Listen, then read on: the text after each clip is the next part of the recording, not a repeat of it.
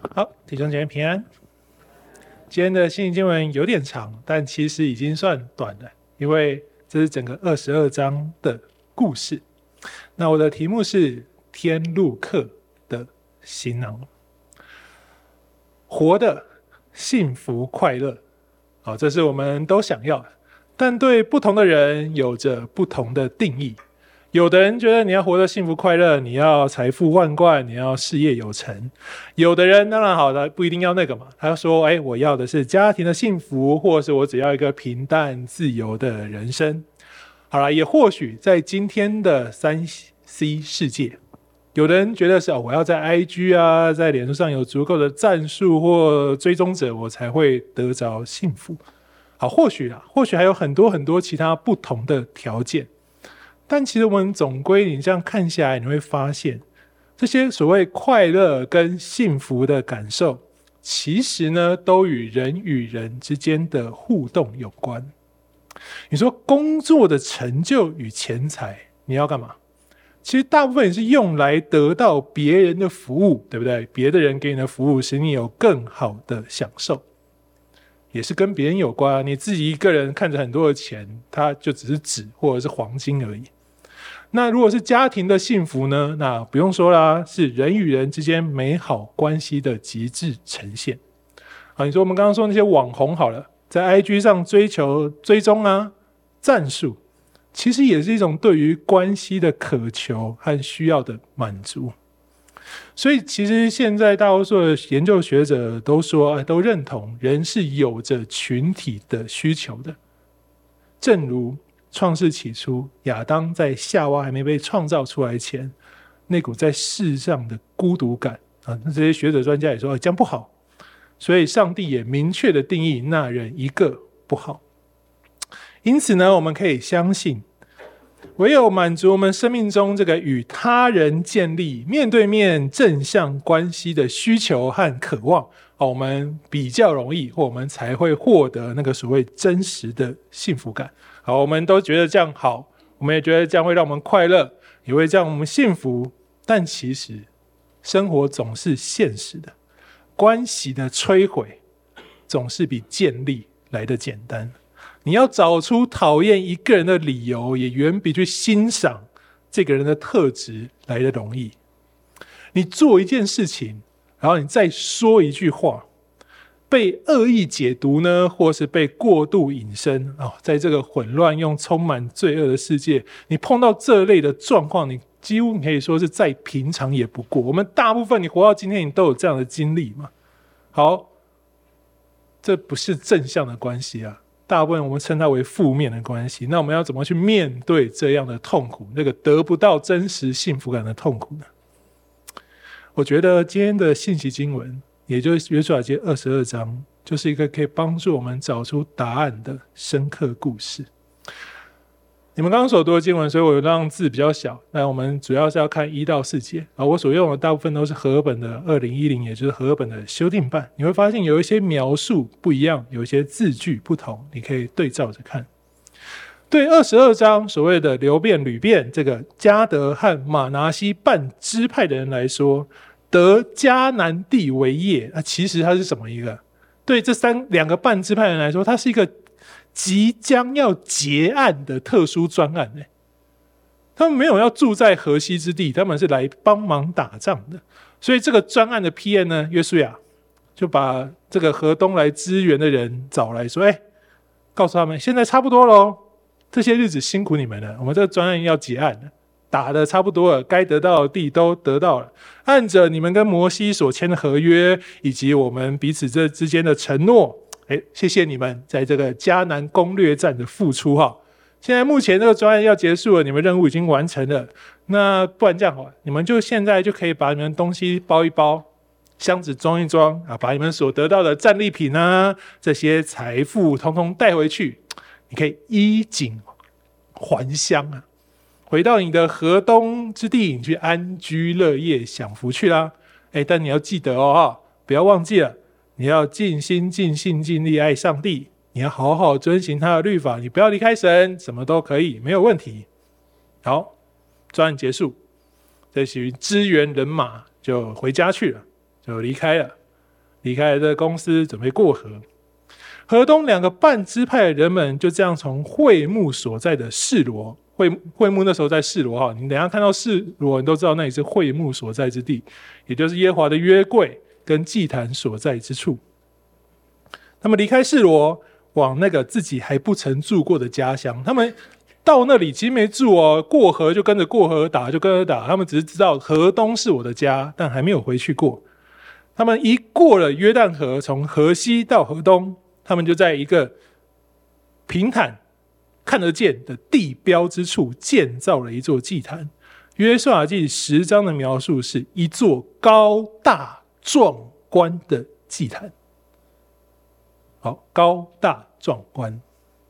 十一到十二节接着说，以色列人听见了，说：“看哪！”流便人家的人玛拿西半支派的人在迦拿地对面约旦河一带地方，以色列人的境内筑了一座坛。以色列人一听见，全会众的以色列人就聚集在示罗，要上去攻打他们。好，这个我们都看得懂。通常我们都认为哦，明显。是河东支派的错误造成这样的结果，对不对？就是你们建了祭坛，所以要要被攻打。但如果建立祭坛、建造祭坛是错的，那为什么我们刚刚所念的二十二章的三十节，那位嫉恶如仇的非尼哈祭司跟各支派的领袖可以看这祭坛为美？如果不能建祭坛，你怎么现在可以看它为美呢？律法，上帝的律法是很明确的界限，可以的事情就是可以，不能的事情你无论怎么样解释都不能嘛。可以杀人就可以杀人啊，不能杀人就不能杀人，不会因为你解释就变成可以杀人。现在这个祭坛的存在，三十节说可以看为美，其实它就代表十一节那个要去攻打。其实并不是那个不能建祭坛这件事情所造成的，所以当你这样想的时候，你们就可以仔细的从经文所给的一些线索来思考。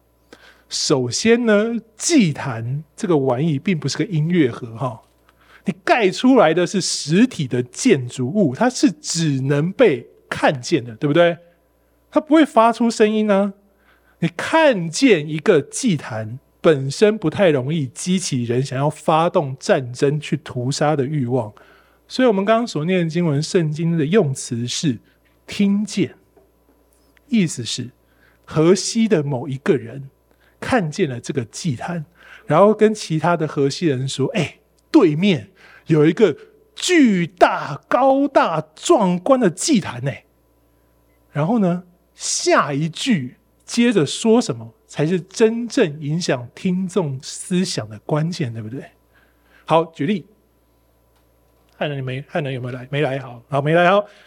然后，如果我现在看见祭坛，我去跟士冠牧师说：“哎，你知道吗？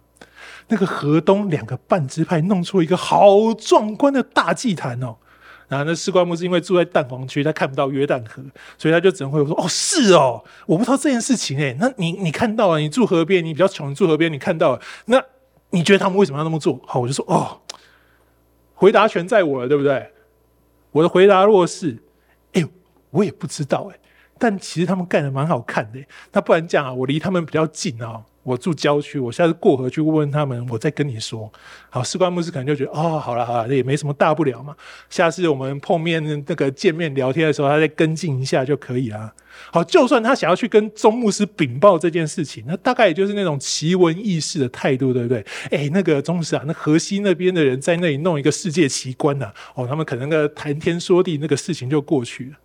但如果我的回答是这样，因为啊。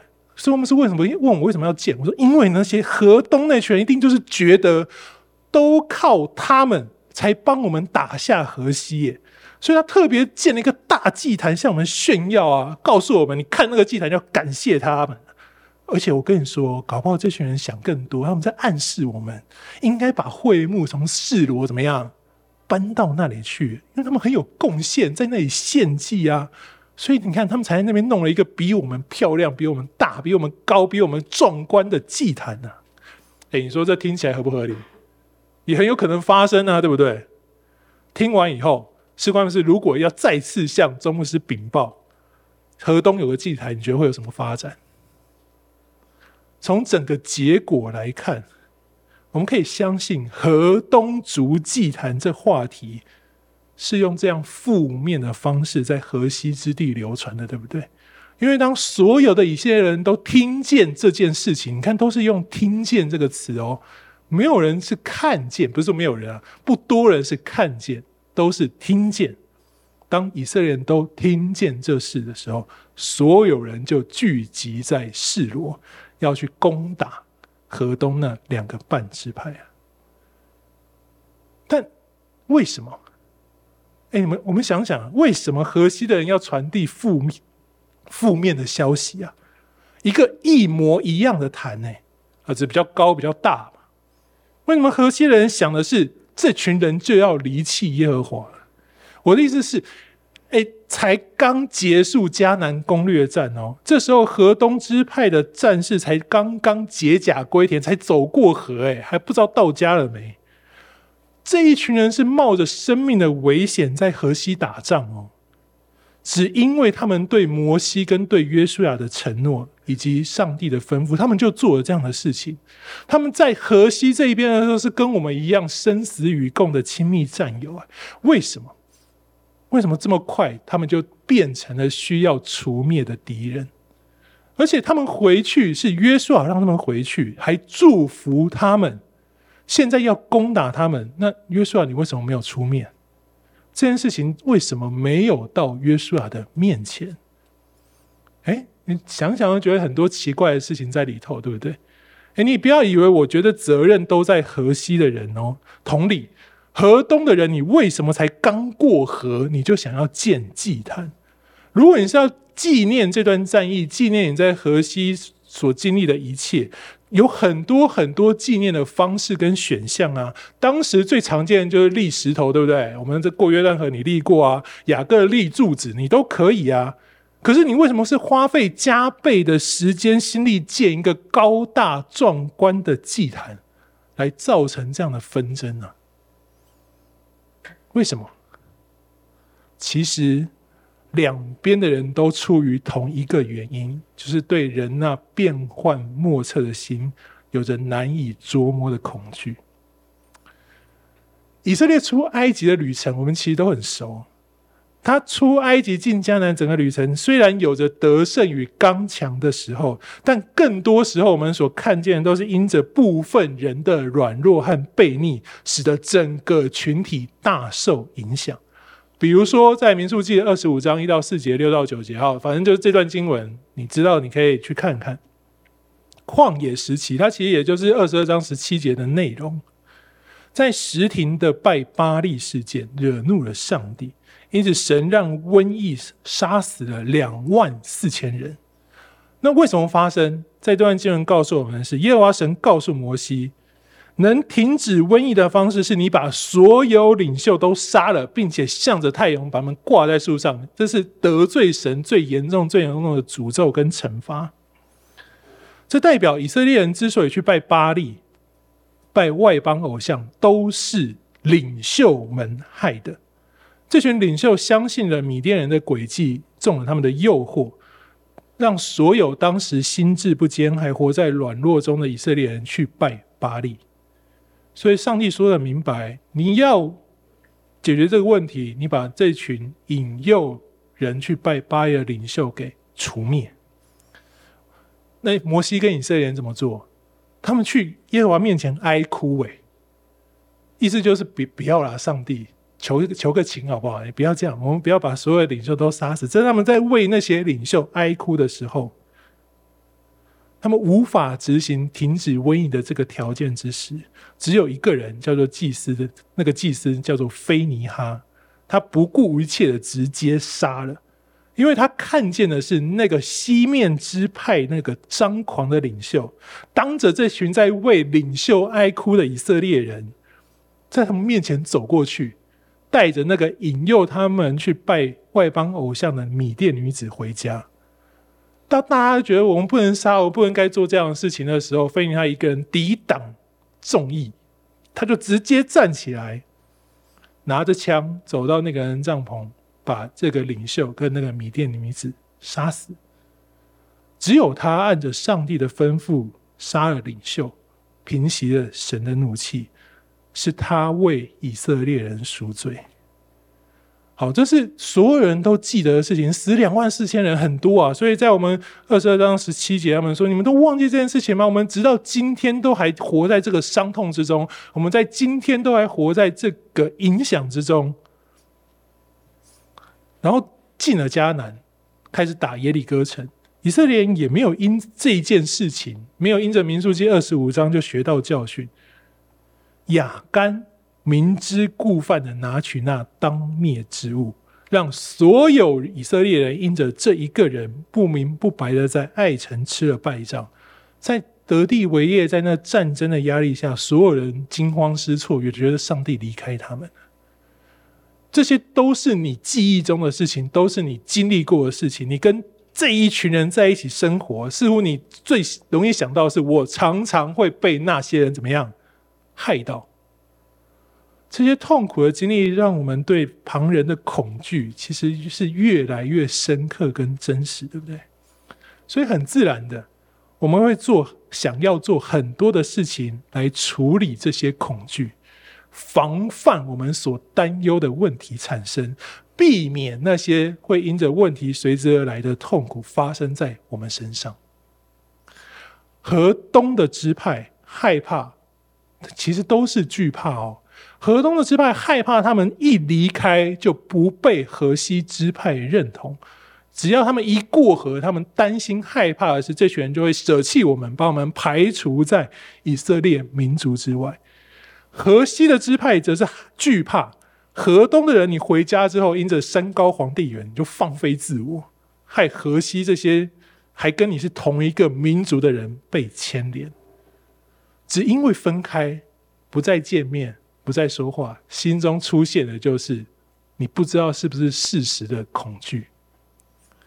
所以，我们看见的是，兄姊妹啊，在这场得地为业的旅程当中，其实并没有让以色列人在这生死与共的战争中产生能够那个可以抵御怀疑跟诱惑的彼此信任。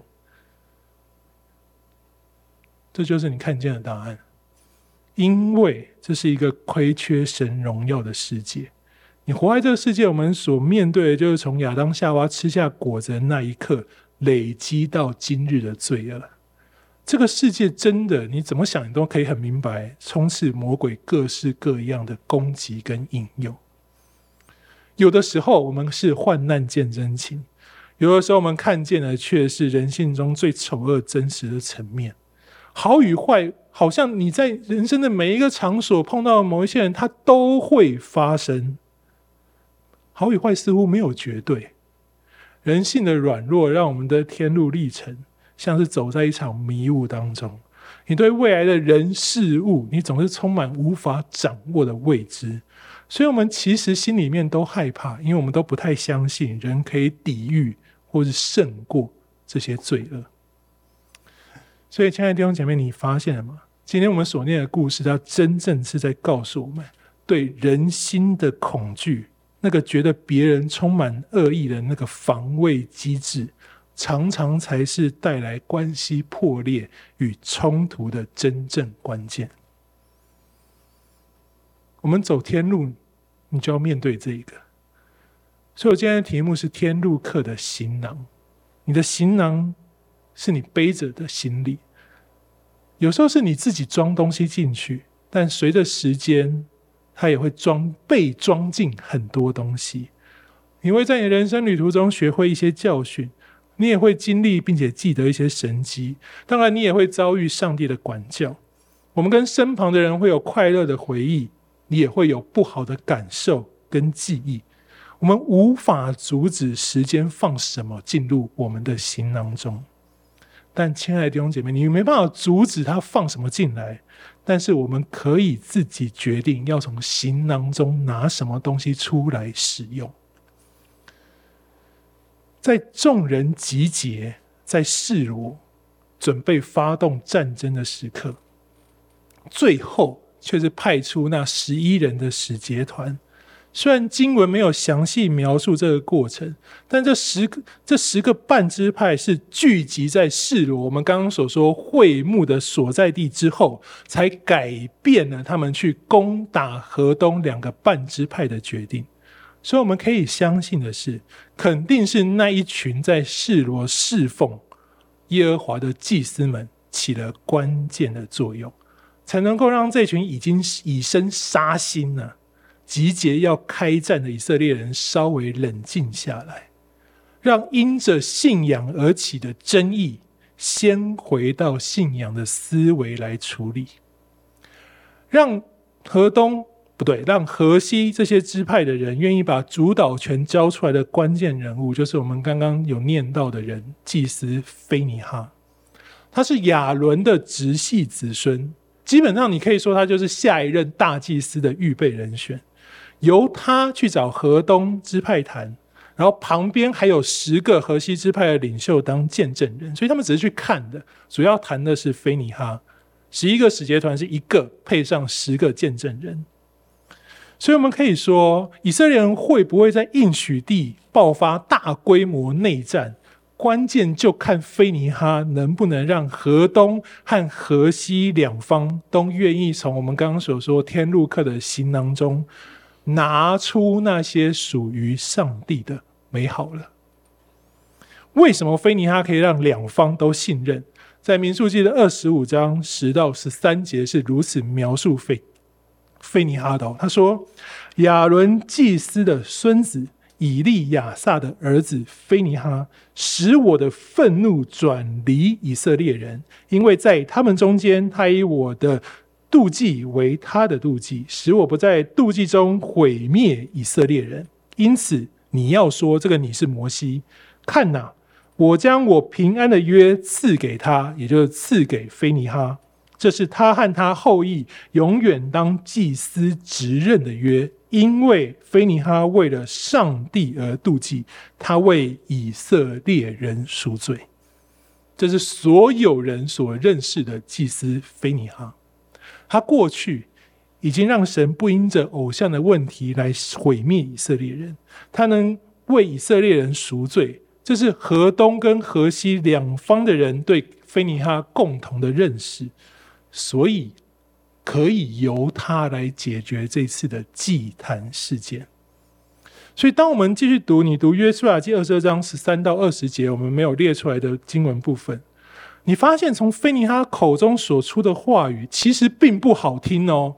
他骂的还颇凶的，而且他骂的是他所听见那流言蜚语，他所做的结论跟回应哦。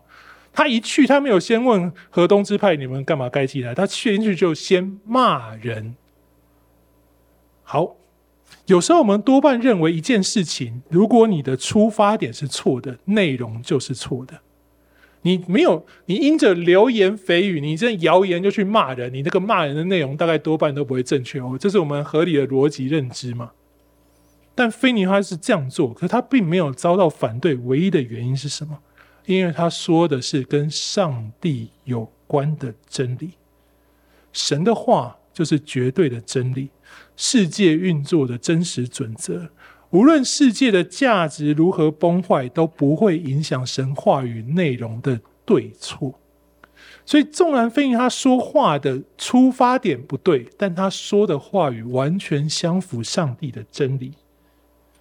他按着神的话语跟心意来诉说。你们要知道，我所听见的流言是如何得罪神，千万不能做。所以河东人就算知道我被误会了，他也无法反对祭司这话语的正确性。亲爱的弟兄姐妹，这就是二十八到三十一节整件事情最后能被看为美好的关键，就是基督徒的服饰。这是人之所以可以有和睦，我们可以成为和平之子的真正原因。一个对信仰追求且认真的人，他可以帮助人心，无论你困在什么样的黑暗里头，都能被神话语的光给照亮，因为约翰福音告诉我们的是，道就是神，是使人得生命的光。我们在这世界上不容易都在对的环境，你说一句话的出发点也不容易都是对的，但你要确保你说的话是真理，是道，是对的，才能光照黑暗。这是菲尼哈，是他成为了这样塑造和睦的关键，是那样的和平之子。所以基督徒，你真的必须让神所赐的真理成为生命的根基，然后你要真实的活出来，要让众人相信，你才可能成为这样的和平之子，可以帮助人们用正确的思维去对待人。基督徒，你必须从你的行囊中拿出可以造就人的美好，而不是把那些你遭受到的恶意拿出来往别人轰炸。你能够从行囊中拿出来美好，从菲尼哈身上我们看见，就是是你自己从神那里得到的真理跟爱。真理意思是。祭司们让河西支派判断祭坛这事件的基础，从自己的喜好跟感受，变成去真实思考上帝的规矩与现实作为之间的连结。利未记十七章，神没有说不能建祭坛哦，他只有说你不能随处献祭，你必须到会幕所在之地献祭。所以建祭坛这件事情，原则上你可以算它是。模糊灰色地带，可做可不做的事情，做是对是错，端看你在上头有没有献祭这个动作。所以，如果河东支派遵守规矩，没有要献祭，那么这个祭坛设计成为巨大壮观，就有了道理哦。你想想，刚刚的祭坛又大又高，其实你很难操作献祭的各样动作，对不对？很高，你要把手举很高，在那边杀羊怎么杀？然后你还要拿很多东西爬来爬去，你觉得超麻烦的。所以河东支派说：“你看见了，我们盖这样子很夸大、不合实际的祭坛，其实它是装饰品啊，并没有拿来用。”这句话就有了可信度。你必须先回到上帝的真理当中去判断人说话是不是有可信度的依据。他如果说相符于上帝的真理。那就有可可以相信的机会嘛？那你要怎么相信？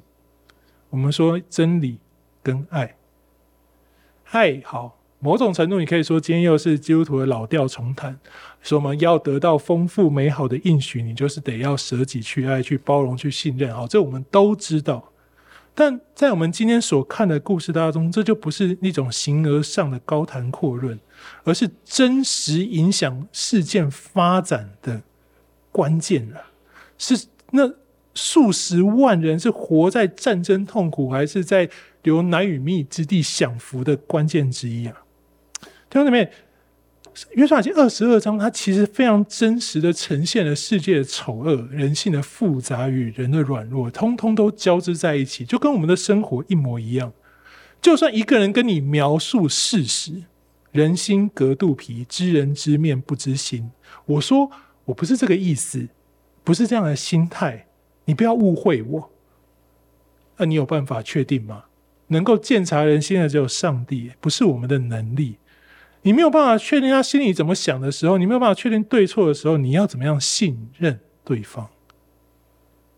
其实信任是什么？信任其实就是对彼此的信心，而信心这件事情是无法建立在虚无缥缈的幻想之上的。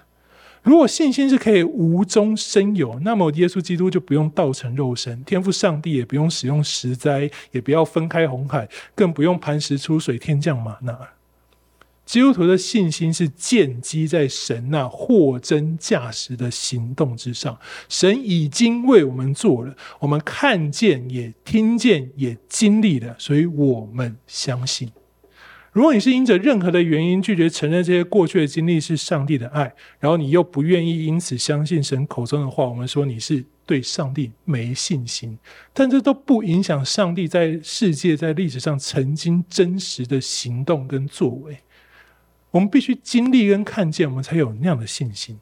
同理啊，人与人之间，你要有真实的包容和信任，你必须有着那一同前进的意志，你要共同生活，你要经历彼此相爱，这都是绝对不可能或缺的关键，你才有可能产生信任。所以，神建立教会，教会就是为了这个概念所建立的组织，所以它被称为基督的身体。在这里，我们是因着信仰决定要一起生活。在这里，我们因着信仰，我们决定要一同往同一个终点前进。在我们这栋建筑物，在我们这块土地之上，我们一起去经历彼此之间许许多多的爱，就像是河东跟河西的战士，因着要去得地为业，他们有了那个同生共死的兄弟情谊。当他们一见面，那个浮现在心中的记忆。使他们愿意对眼前这些人所说的话有信心。你说不是，那就不是吧。不然我说不是，你也可以说你骗我。其实是，对不对？你只有真正有爱的经历，你才会产生信任。你对眼前这个人说话的内容有信心，信任他的心。所以河东支派的说明跟解释也就被相信了。所以弟兄姐妹，你有发现这个巨大壮观的祭坛，它从头到尾都没有变过，哎，但人的心变了，这个原本被看为恶的祭坛，就被看为美了。亲爱的弟兄姐妹，我们人都不完美，我们人大部分的时间都会做出令人不满意的事情，但发生之后，能不能因着我们都相信神？我们双方都可以重新聚焦在上帝为我们所立的标杆之上。是你接下来的日子是迎接诅咒，还是迎接美福的关真正关键呢？有一段经文，我觉得他讲这件事情讲得很深刻又很美，在马太福音的七章七到十二节，这我们也很熟，但我们通常以为他在教祈求，但这段。我们以为是在教祈求的经文，其实是在教我们如何看待自己与旁人。经文是这样说的：“你们祈求，就给你们；寻找，就找到；叩门，就给你们开门。因为凡祈求的，就得着；寻找的，就找到；叩门的，就给他开门。你们中间谁有儿子求饼，反给他石头呢？”求鱼反给他蛇呢？你们虽然不好，尚且知道拿好东西给儿女，何况你们在天上的父，他岂不要把好东西赐给求他的人吗？所以无论何事，你们想要人怎样待你们，你们也要怎样待人，因为这就是律法和先知的道理。这是耶稣自己做的结论，所以无论何事，你们想要人怎样待你们，你们也要怎样待人，因为这就是律法和先知的道理。意思是弟兄姐妹啊，我们给不出我们没有的东西，同样的，我们也不会跟人要我们不想要的东西。你不是一个会给饼的人，就不会有人想跟你要饼。你是一个只愿意给出蛇用恶意待人的人，也不可能有人想要找你要鱼。我们会怎么待人，其实就代表我们是怎么样的人。身旁的人也会用同样的方式回应你以及看待你。如果我们是经历神，饱尝上帝丰富恩典与慈爱，明白神律法和先知一样，能够讲解真道的人，那么自然我们会给出去的是慈爱和恩典。那围绕在我们身边和我们相处的人，自然也是想要寻求神话语真理与慈爱的人。重点是你是什么样的人？天路客的行囊中，真的。你随着日子，随着时间过去，你会装了形形色色的经历，有情感，有真理，有痛苦，有疑惑。但你千千万万要记得，神的真理跟爱是你最重要、最重要的标准配备。因为只有舍己陪伴与忍耐付出的爱，才能够使人想起真理以及明白真道。这就是这一次的故事。你愿意人怎样待你，你也要怎样待人。这是律法与先知的道理。河东祭坛的事件，你回到刚刚我们所念的这句经文来想想：当你愿意怎么样待人，你就会说什么样的话。你希望别人怎么待你，你会怎么样听，怎么样回答什么样的话。最重要的就是你要有成为非尼哈的心智，成为这样的祭司。知道可以帮助人看见困难与冲突背后上帝的美意，愿我们都能从我们的心当中拿出那使人与神都和好、得宝足和喜乐的饼跟鱼，因为上帝已经给我们了。我们一起祷告，父神，我们谢谢你，你先爱了我们。使我们能够在世界所带给我们的罪恶、痛苦、混乱当中，看见你用真光为我们指出的生命道路。主，你亲自来成为这条路，让我们走在其上，通往那永恒的生命。愿主帮助我们谨记这个标杆，知道我们生命的目标。使我们成为拥有主你丰富恩典与慈爱的儿女，使我们遇见每一个人都给出我们所拥有的，使我们在看见世上许多的混乱与冲突的时候，主啊，我们可以立定心志，按着你的真理去帮助、去诉说、去让每一个人经历那从混乱、痛苦中得医治的美好。谢谢主。祷告奉靠主耶稣基督的名求，阿门。